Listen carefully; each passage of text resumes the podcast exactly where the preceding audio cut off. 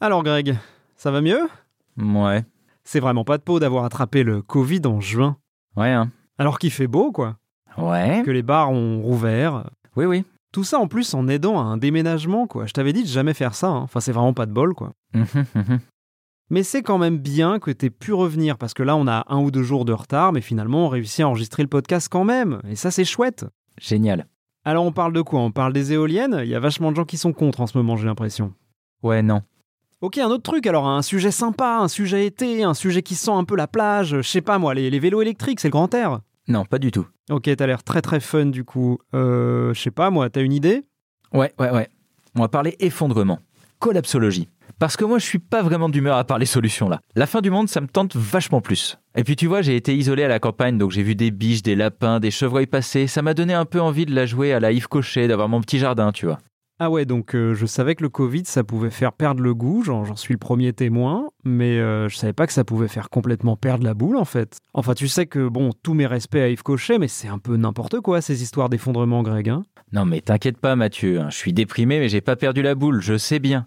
Pour autant, ils ont quand même pas complètement tort. Et c'est ce qu'on va découvrir dans ce nouvel épisode de L'envers du décor, le podcast environnement du service science du HuffPost.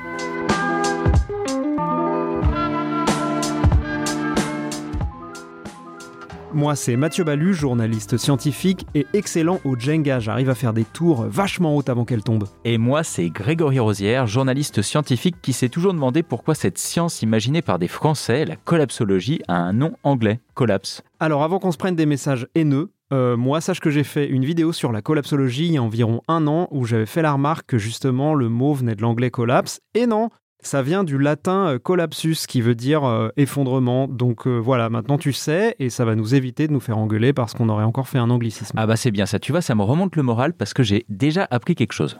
Eh ben tu vois. Bon allez, pourquoi t'as plus la foi, Greg? Bah tu sais, avec mon isolement de cas contact puis le Covid, j'ai eu le temps de lire plein de rapports et franchement, l'accumulation, elle fait mal.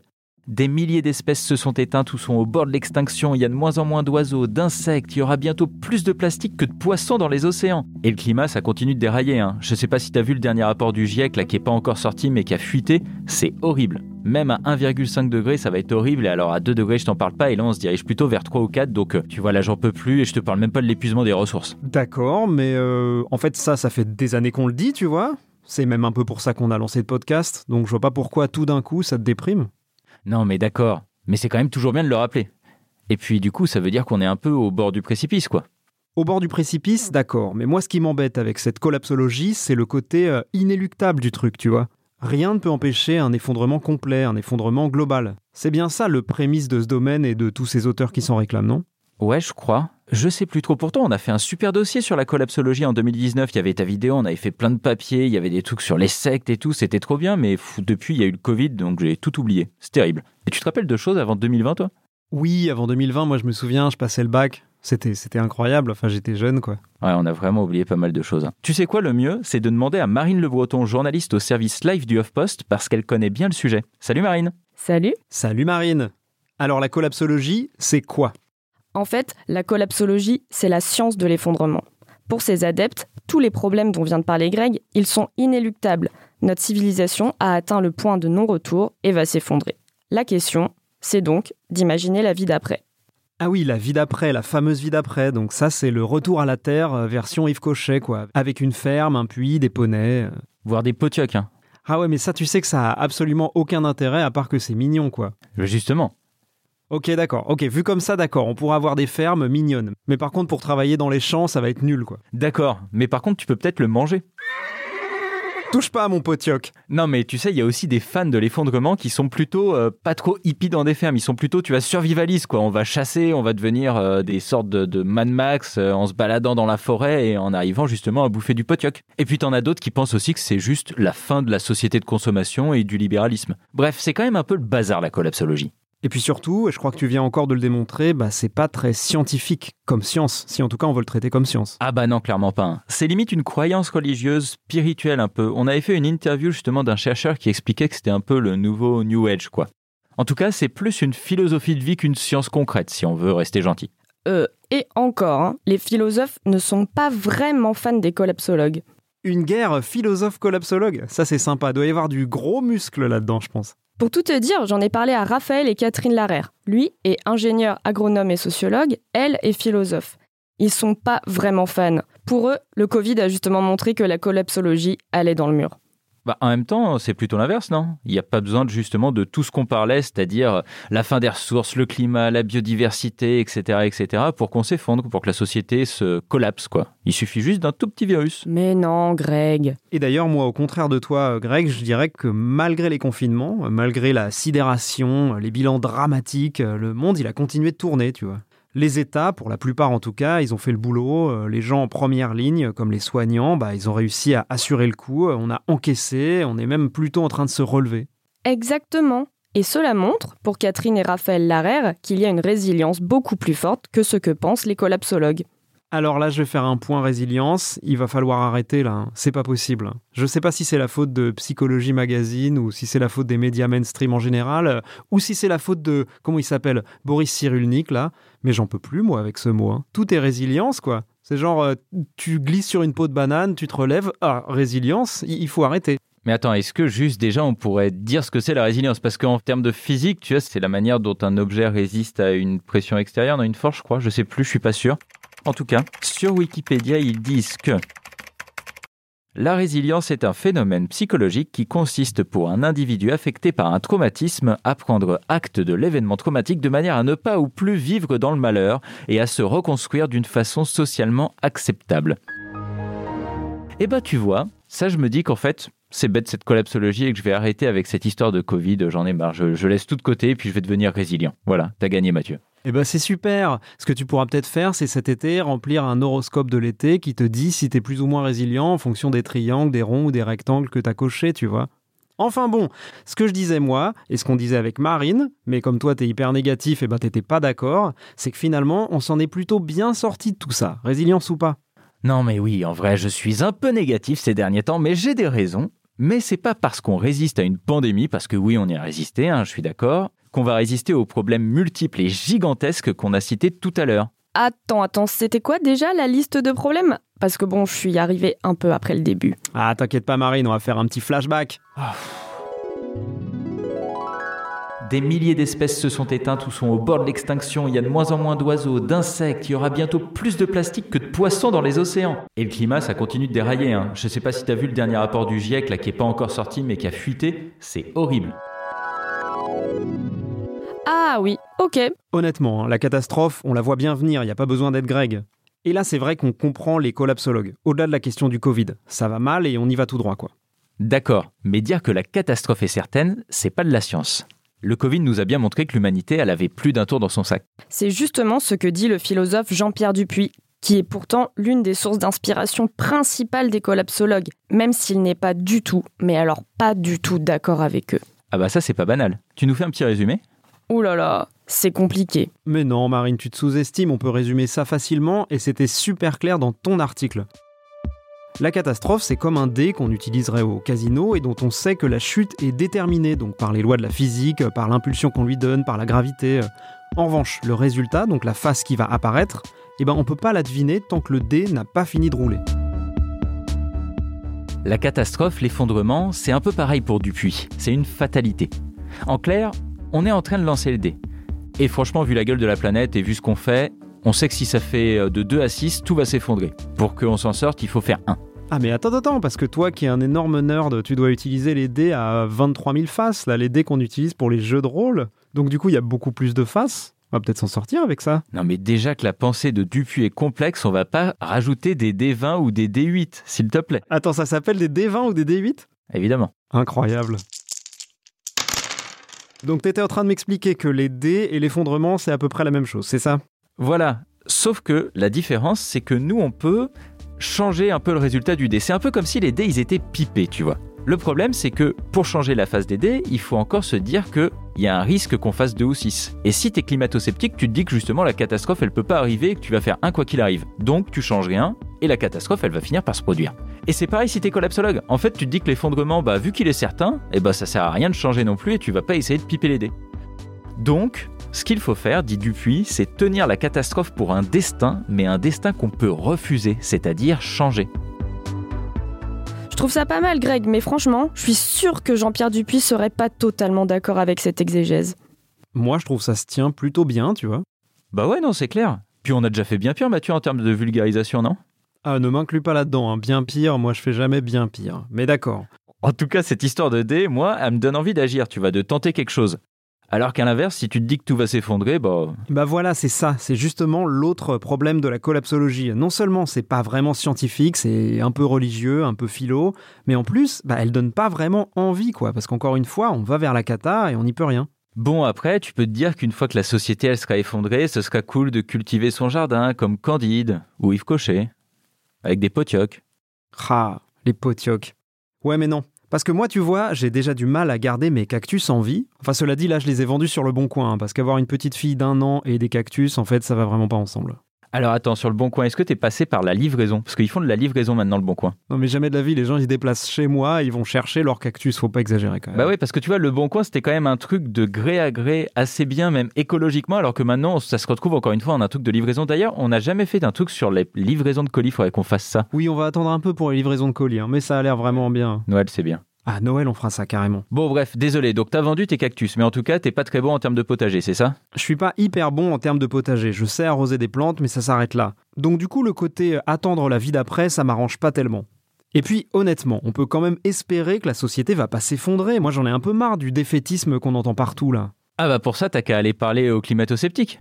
Alors ce réchauffement, il serait, il serait Mais, lié à euh, quoi absolu- à- à- à- à- à- Mais les réchauffements, quel réchauffement? Vous avez vu un réchauffement? Il fait de plus en plus froid. Euh, non, non, ça c'est bon. Bah sinon, euh, tu peux aller parler aux technoptimistes. Je ne crois pas au modèle Amish.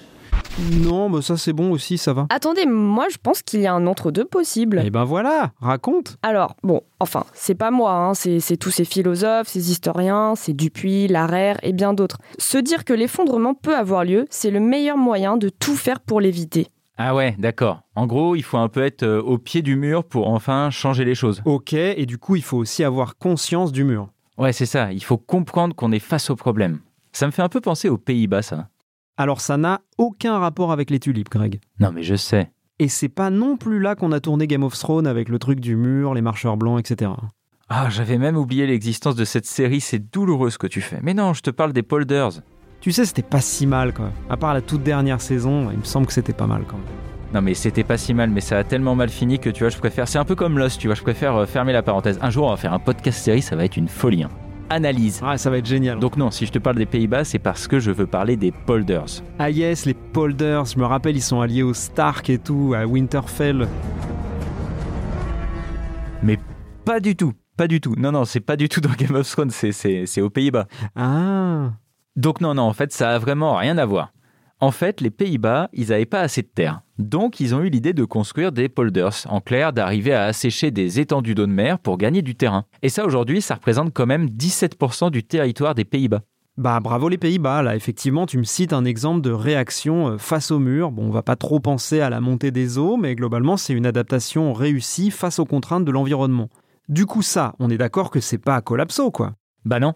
Et pourtant, c'est un exemple donné par l'auteur Jared Diamond dans son livre Collapse, une des bibles des collapsologues. Ah oui oui, Jared Diamond, ça je me souviens, Édouard Philippe est fan. Il nous avait même écrit une tribune là-dessus, en expliquant que pour lui l'effondrement, c'était justement le moyen de voir les défis à accomplir et pas une fatalité. Et justement, même si le bouquin s'appelle Collapse, Là aussi, Mathieu, ça vient du latin collapsum ou pas? Non, rien à voir, là pour le coup c'est de l'anglais. Pardon, Marine. bon, même si le bouquin s'appelle Collapse, c'est une des leçons de Diamond pour montrer qu'une société peut répondre à ses défis. Le sous-titre du livre, c'est quand même euh, comment les sociétés décident de leur disparition ou de leur survie.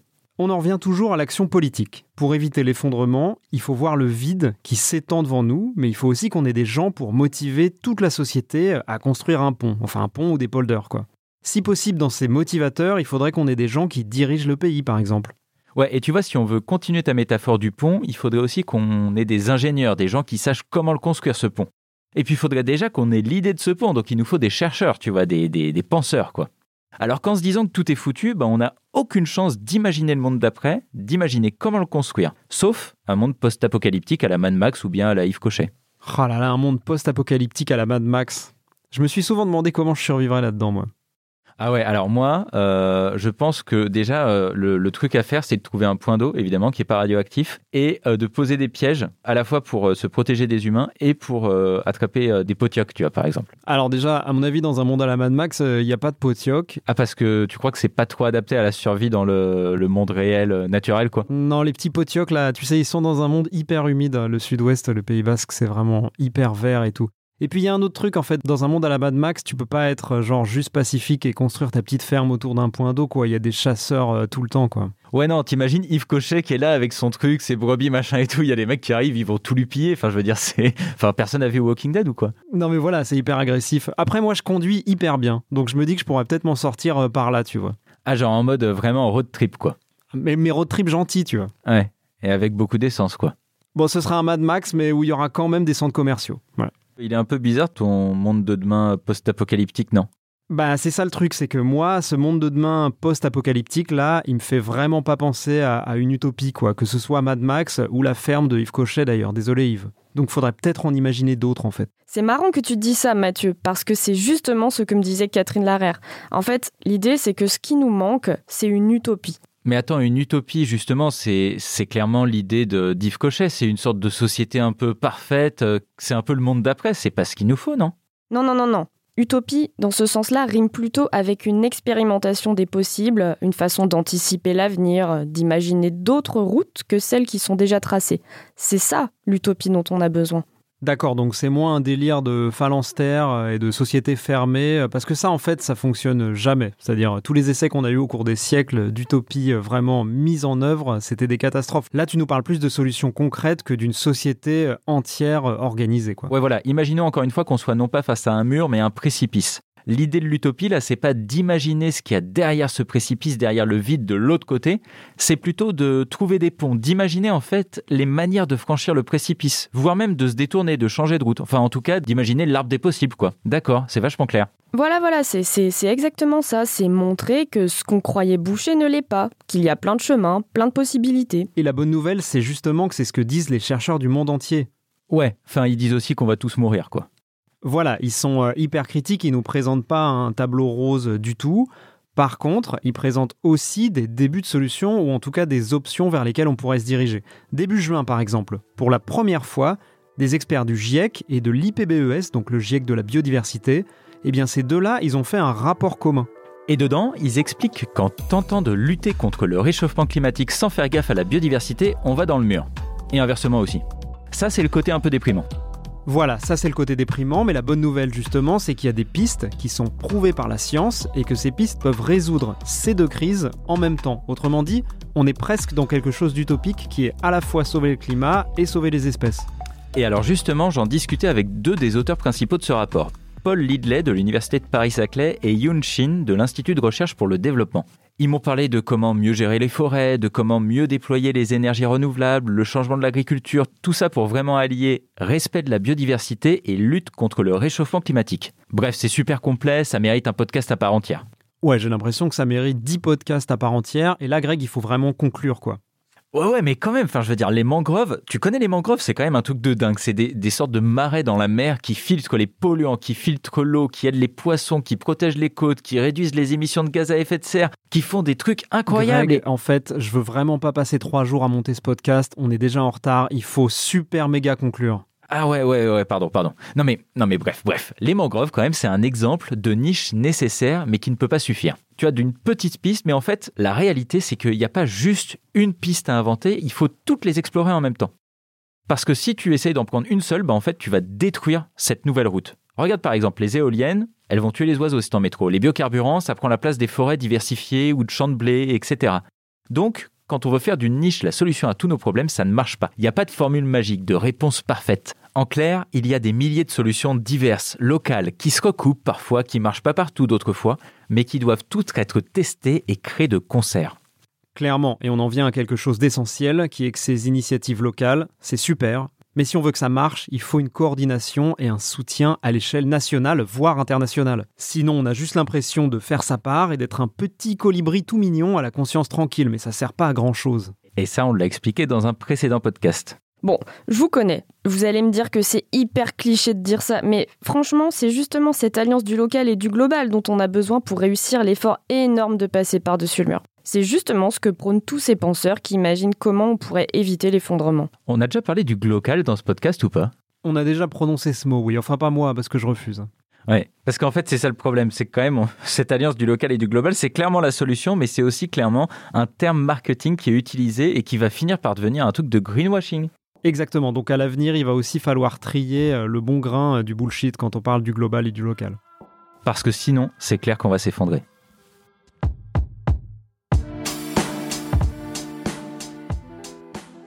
Penser que la civilisation va s'effondrer si rien ne change, ça ne fait pas de nous des collapsologues, c'est simplement être lucide. L'erreur, c'est de se persuader que rien ne peut empêcher la catastrophe, d'en faire une prophétie autoréalisatrice. C'est logique de vouloir baisser les bras face à un défi qui semble si insurmontable, si global, et d'essayer d'imaginer à la place une utopie, un avenir radieux après la catastrophe. Oui, mais en faisant ça, on passe dans le domaine de la croyance. On en vient presque à espérer que tout s'écroule pour avoir droit à notre petit coin de paradis.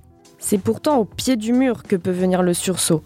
Et face à une crise mondiale, celui-ci doit être global et local à la fois. Face à l'effondrement, les réponses se comptent par milliers, mais aucune n'est parfaite. Il faut les tester, voir celles qui fonctionnent, où, pourquoi et comment. Et surtout, surtout, il faut que les dirigeants soutiennent cette révolution pour ne pas avoir l'impression de ne faire que des petits gestes qui nous font du bien à nous, mais sont inutiles pour la planète. Alors on vous laisse reprendre espoir malgré la catastrophe annoncée, pour moi c'est fait, et imaginez les chemins vers un avenir meilleur. Si cet épisode vous a plu, envoyez-le à votre tante survivaliste ou à votre cousin qui cultive son jardin en Ardèche. Et surtout, abonnez-vous et laissez-nous un commentaire, ça nous remonte le moral en attendant la fin du monde. Vous pouvez aussi nous écrire, l'adresse c'est l'envers du décor à toughpost.fr, l'envers avec un T bien sûr. À bientôt Salut Salut